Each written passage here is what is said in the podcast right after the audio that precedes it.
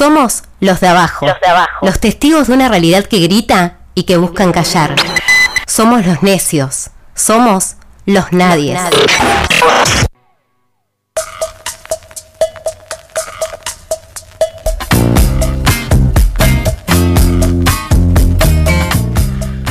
Cinco minutos, seis minutos han pasado de las 10 de la mañana en toda la República Argentina. Nos hemos extendido un poquito de nuestro horario habitual porque eh, la verdad es que queríamos eh, cerrar el programa tratando mm, esta noticia que a mí me parece que fue la más importante del día de ayer y es la más importante del día de hoy, más allá de lo que nos quieran decir de los medios que nosotros ya conocemos, ¿no?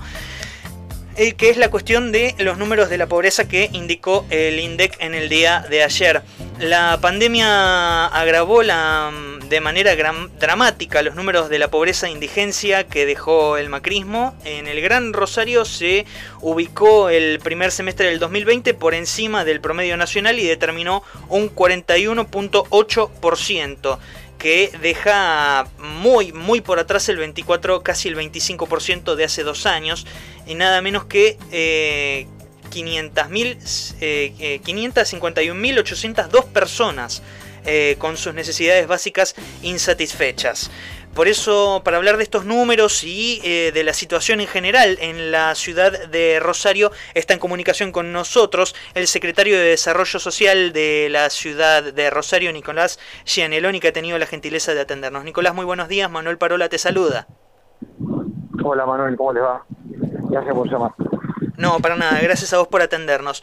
Eh, te queríamos consultar eh, sobre estos números que ha revelado el INDEC en el día de ayer, que habla nada más y nada menos que de la cifra escandalosa de eh, 551.800 personas que han quedado por abajo de la línea de la pobreza.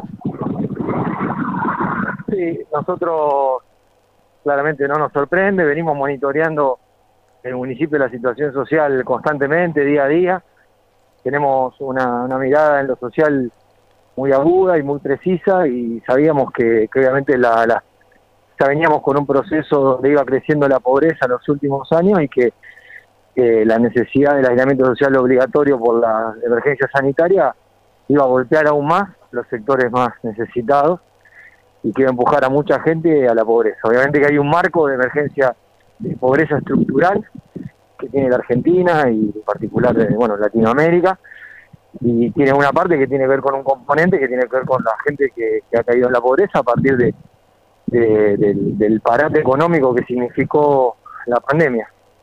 Por lo tanto, nosotros hemos planteado algunas estrategias del día uno que comenzó la emergencia sanitaria para estar cerca de los sectores que más necesitan. ¿Cuáles son estas estrategias, Nicolás? Sí, nosotros nos planteamos, Pablo, el intendente Pablo Hapkin nos planteó que tenía que ningún rosarino eh, no podía tener algún acompañamiento del Estado municipal, que estuviéramos cerca de los que más necesitan. Por eso planteamos algunas estrategias, una que tiene que ver con la emergencia alimentaria, y para esto construimos conjuntamente con el Banco de Alimentos de Rosario, con la provincia, con la universidad y con el Consejo Municipal, una campaña público-privada, que es la campaña Contagiemos Solidaridad, que nos ha permitido bueno, eh, proveer a más de 1.600 puntos, donde comedores, merenderos, organizaciones colaboran con, con, los, barrios de la ciudad. Y después otra estrategia ha sido trabajar con la gente en situación de calle, que obviamente es la, la, cara más cruel de, la desigualdad, la gente que no tiene techo, y por eso hicimos una estrategia muy muy amplia de, de, apertura de nuevos refugios, de espacios donde la gente pudiera eh, tener un lugar para, pasar la, cuarentena. También lo que tiene que ver con la población de riesgo sanitario principal, que son los adultos mayores. Hemos bueno, trabajado muy fuertemente en eso, en una línea de acompañamiento a los adultos mayores.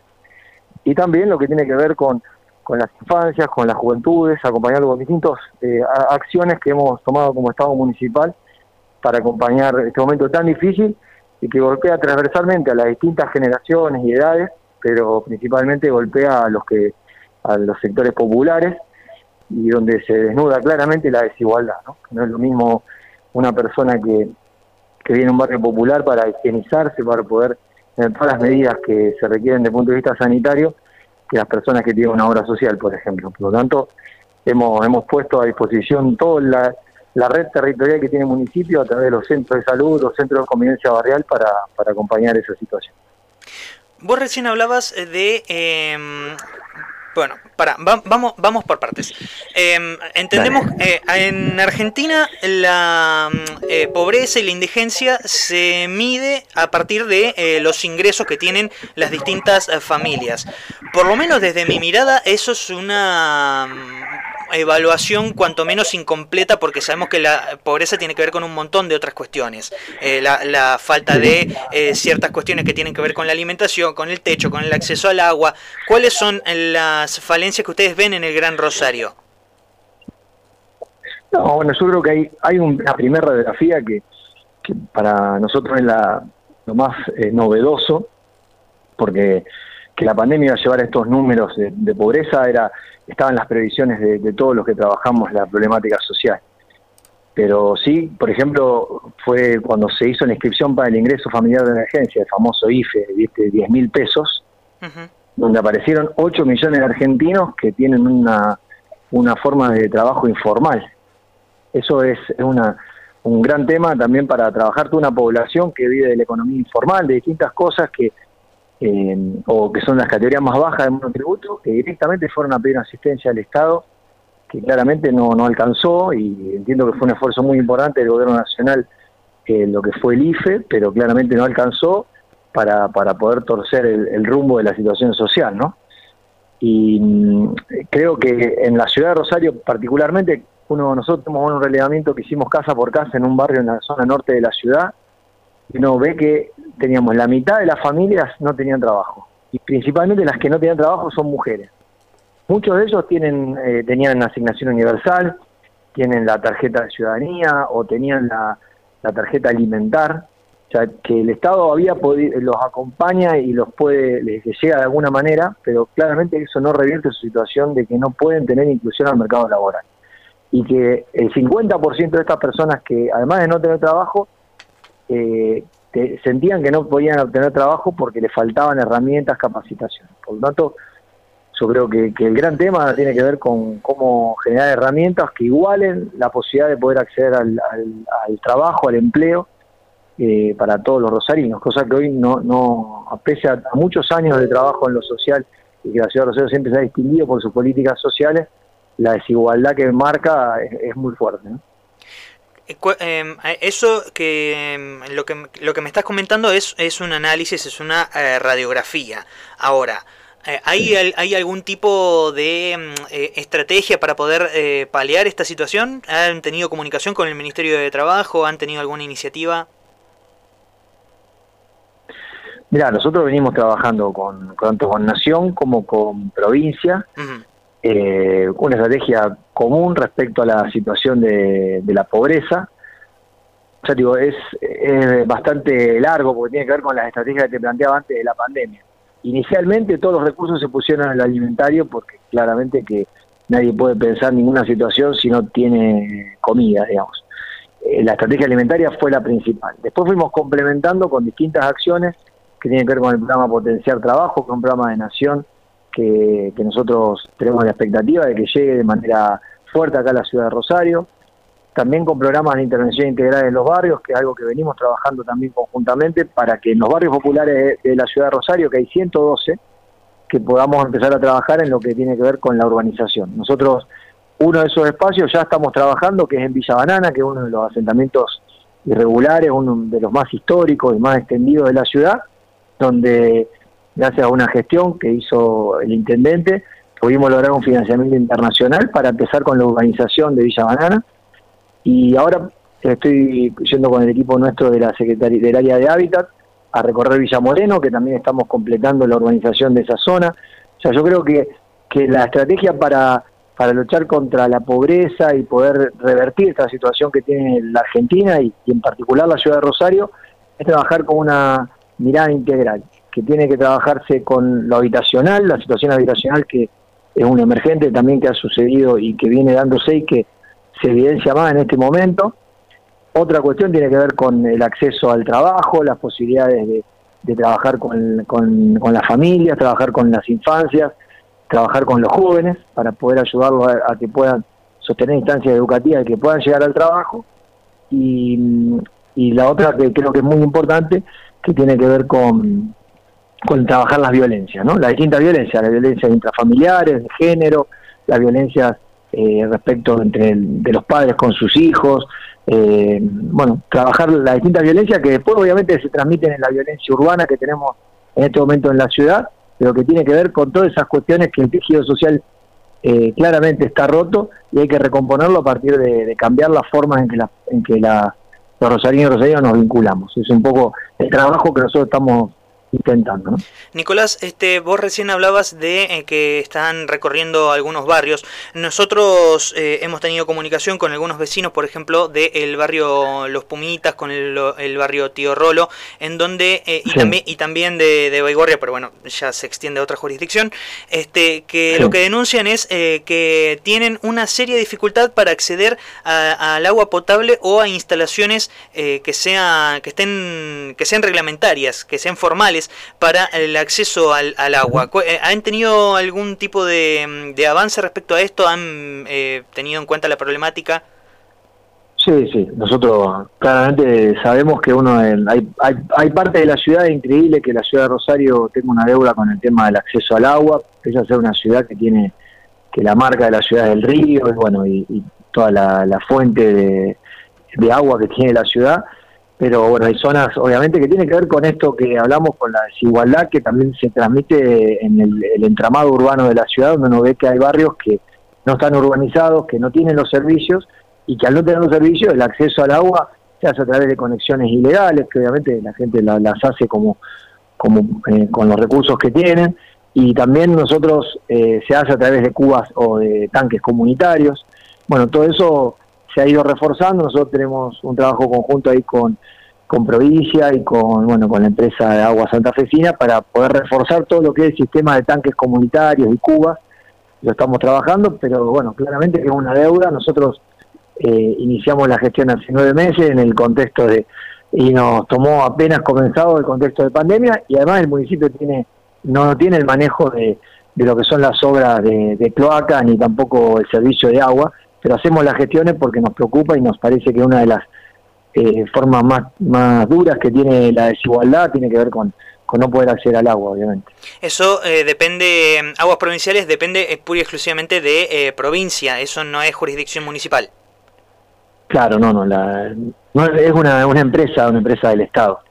¿Se acuerdan que fue privatizada en su momento? Bueno, la gestión de Hermes Wiener la estatizó y es una empresa de provincial eh, mixta. Obviamente nosotros como municipio está siempre en la mesa de todas las que tiene que ver con las intervenciones integrales en barrios eh, el tema del agua, porque es un reclamo eh, importante en muchos barrios de la ciudad el acceso al agua, pero tiene que ver con este con esa desigualdad plasmada en el tejido urbano de la ciudad, que uno lo ve claramente. En barrios que están cerca de los arroyos, están cerca del río, tienen problemáticas de agua y tiene que ver con, con esa conexión. Se avanzó en los últimos años con el tema de los acueductos, eh, ha habido obras muy importantes en la ciudad, de hecho creo que la ciudad de Rosario no ha tenido conflictos de inundaciones, pero después ya el lograr la distribución eh, de, las redes de sanitaria, bueno, obviamente que es una complejidad y son obras muy costosas que, bueno, apostamos a que la ciudad de Rosario pueda completarlas. Eh, ya hablamos de comida, ya hablamos de iniciativas para el trabajo. A mí me, interesaría mm, eh, poder redondear en otras dos cuestiones que me, también me parece que eh, han tenido una escalada en cuanto a es, su distancia para con los vecinos y las vecinas de la ciudad de Rosario, que tiene que ver con el acceso a la salud y a la conectividad, fundamentalmente con eh, respecto a la cuestión educativa. Que mm, vos recién nombrabas la cuestión de las obras sociales. ¿Ha habido algún avance respecto de, la Secretaría de Desarrollo Social para con el acceso a em, planes de, salud para con los vecinos de, mayores carencias? Eh, no, nosotros obviamente la cuestión, la ciudad de Rosario tiene una, una, eh, una red sanitaria de atención primaria principalmente, y toda una red sanitaria muy importante eh, y que obviamente se ha visto reforzada ante la situación de, esta, de esta emergencia sanitaria y nosotros sí notamos que hay mucha gente que ha, ha, crecido la población que accede a la, salud pública en función de la, de la pérdida del empleo, del empleo formal, que es el que permite tener obra social. Eh, por lo tanto, bueno, o sea, se ha reforzado toda esa cuestión presupuestaria y es una prioridad de la gestión. Claro, ¿sabes por qué te lo pregunto? Porque también hemos visto que con el crecimiento de las personas que o han eh, caído en el desempleo o que en estos mm, seis meses en donde o siete meses que ya se están por cumplir que eh, no han podido trabajar o que han tenido una irregularidad en cuanto a sus eh, términos laborales, el hecho de ir y venir, de, de la suspensión de actividades, etcétera, que implica la pandemia, en ese interín ha habido casos de empleadores que, por ejemplo, en esos seis meses vieron que los empleados no estaban yendo al mostrador y por lo tanto dejaron de, pagar eh, la cuestión de obras sociales, etcétera. Entonces, cuando los vecinos se acercan a los efectores de salud, se encuentran con que no tienen una una obra social o una cobertura médica. Entonces, en ese sentido, mm, eh, nos interesaba saber si había habido algún eso tipo ha recaído, de, Eso ha recaído en el sistema de salud público. Claro. Porque a las personas eh, al perder la obra social y al no tener cobertura a través de, los aportes de su patrón, de sus aportes patronales, al perder eso va a la salud pública. Y eso ha hecho, bueno, obviamente, sobrecargar el, sistema público de salud que tiene la ciudad de Rosario, que también es un indicador de cómo crece la pobreza, porque el INDEC es una, es una foto, no en un momento determinado, pero nosotros, como te decía al principio, vamos monitoreando con estos indicadores cuánta gente se suma al sistema de salud por pérdida de la obra social, cuando vemos cuánta gente eh, pide asistencias alimentarias al municipio, cuánta gente quiere acceder a los programas, a los programas que tienen que ver con emprendedores, con los programas de empleo. O sea, hay muchos otros indicadores que son eh, un pulso mucho más cercano que el que puede hacer el INDEC, que es una medida estadística. Sí, es lo que hablábamos al principio, que la pobreza tiene muchísimo, muchísimo más que ver que, eh, eh, si bien implica de manera muy importante en el poder adquisitivo cuál es el, eh, el nivel de ingresos que tiene una familia, implica un montón de otras cuestiones, el acceso al agua, a la alimentación, a la salud y a la, también a la educación y a la conectividad. ¿Han tenido algún tipo de acercamiento respecto a este, a este tema con los eh, los vecinos y las vecinas que tengan problemas de conectividad para continuar sus estudios o de en cualquier caso de, de sus de sus hijos e hijas en términos eh, virtuales tenemos entendido que la brecha virtual es, bastante importante en algunos lados de la ciudad es de Rosario. es otra cara más de la, de la desigualdad, ¿no? En este, en este, caso se nota más porque también yo creo que hay, hay determinados elementos que hacen a la vida en comunidad que son clave, como tiene que ver con el sistema educativo, que tiene que ver con, con, el acceso a la comunicación y, y hoy ya la comunicación no es más el televisor, que hoy generalmente en cualquier casa hay un televisor el tipo que haya, pero hay algún televisor. Hoy si no hay un celular con alguna conectividad, si no hay un, eh, alguna computadora, es muy difícil eh, en este momento poder sostener cualquier instancia educativa o acceso a una programa.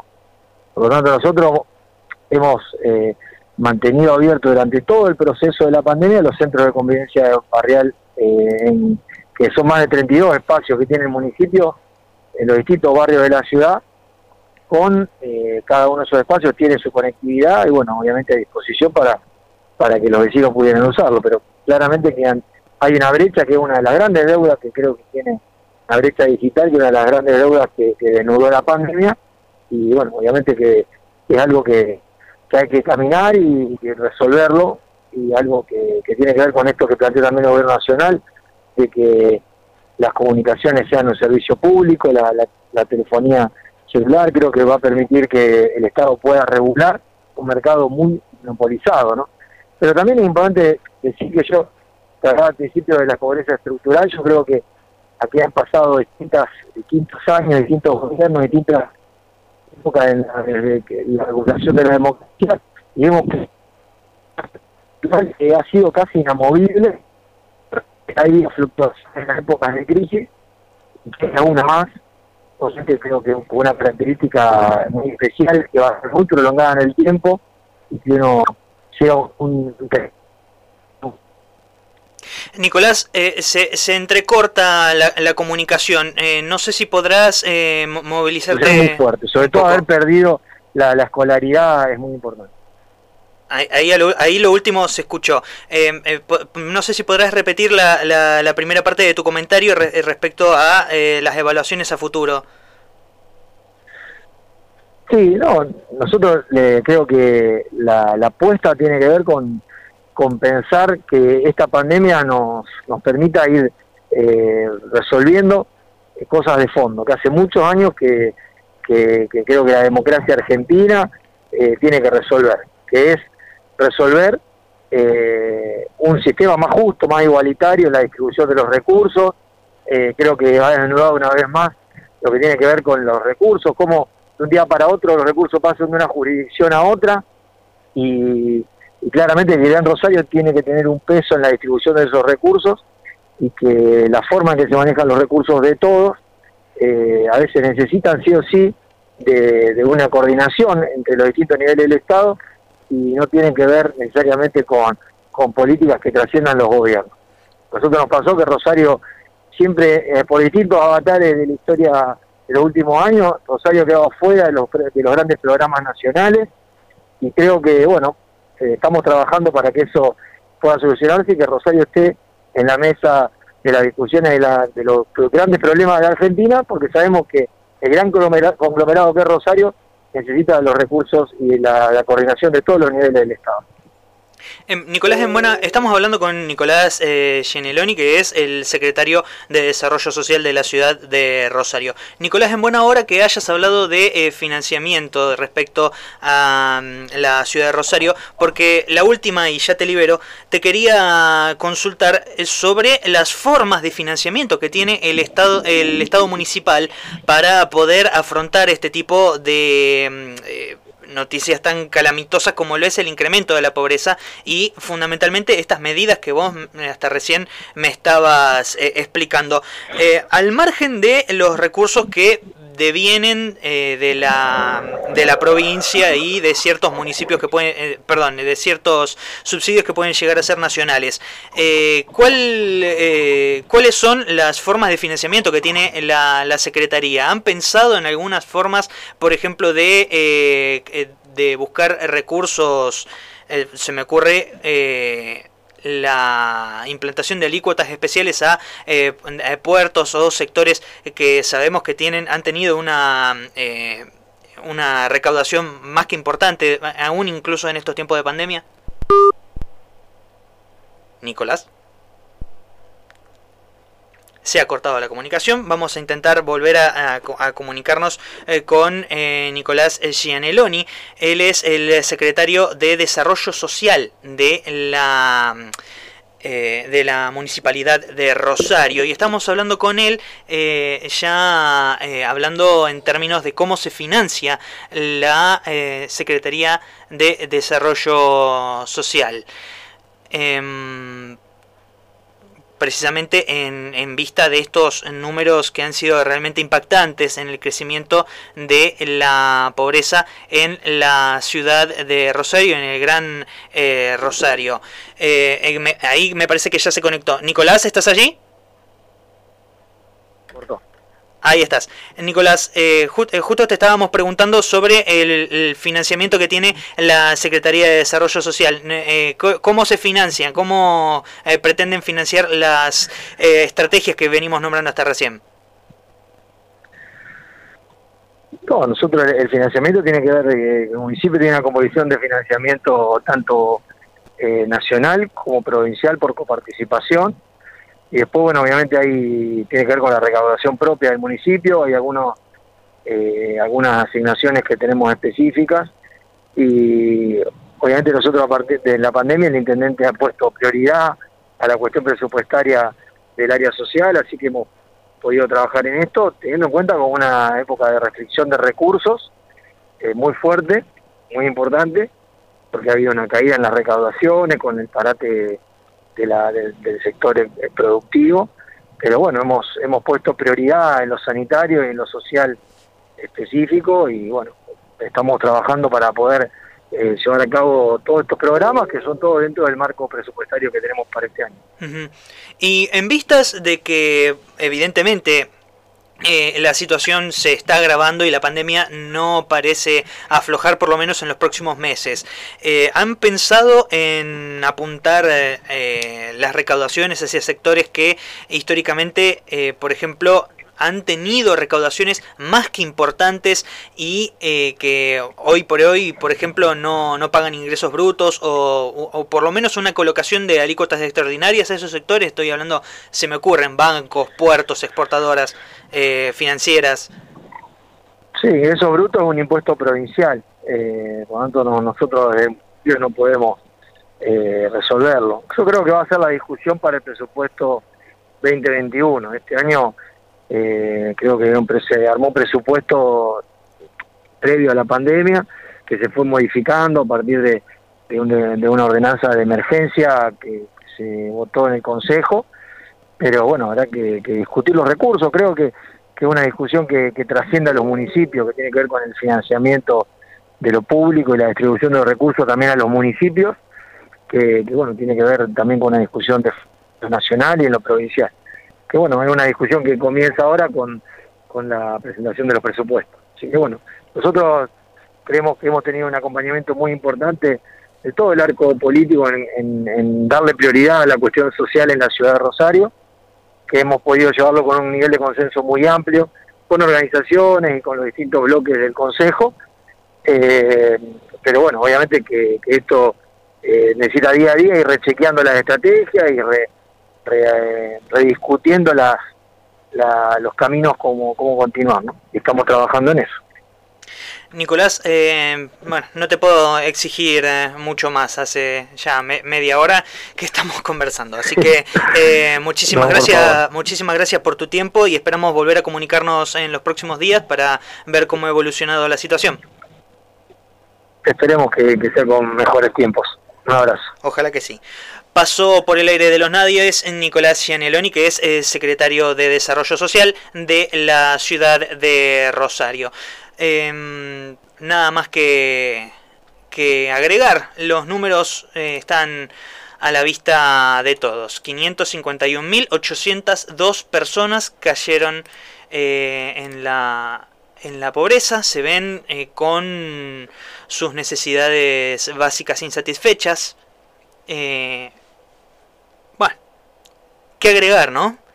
Eh, allí hablábamos con el secretario de Desarrollo Social, Nicolás Gianelloni, y lo que parece indicar es que en caso de eh, apuntar a sectores que han tenido recaudaciones mucho más importantes, más acaudaladas, eh, como estamos hablando de los bancos, que ha sido el sector, según el, el INDEC, el Instituto Nacional de Estadísticas y Censos, que más ha no digo crecido, pero que menos eh, repercusiones ha tenido en esta cuestión de la pandemia, en la, en la caída de la pandemia, que es la pandemia la que ha pegado este hachazo a las economías nacionales, provinciales y locales. Que eso no quepa en, la en duda de absolutamente nadie.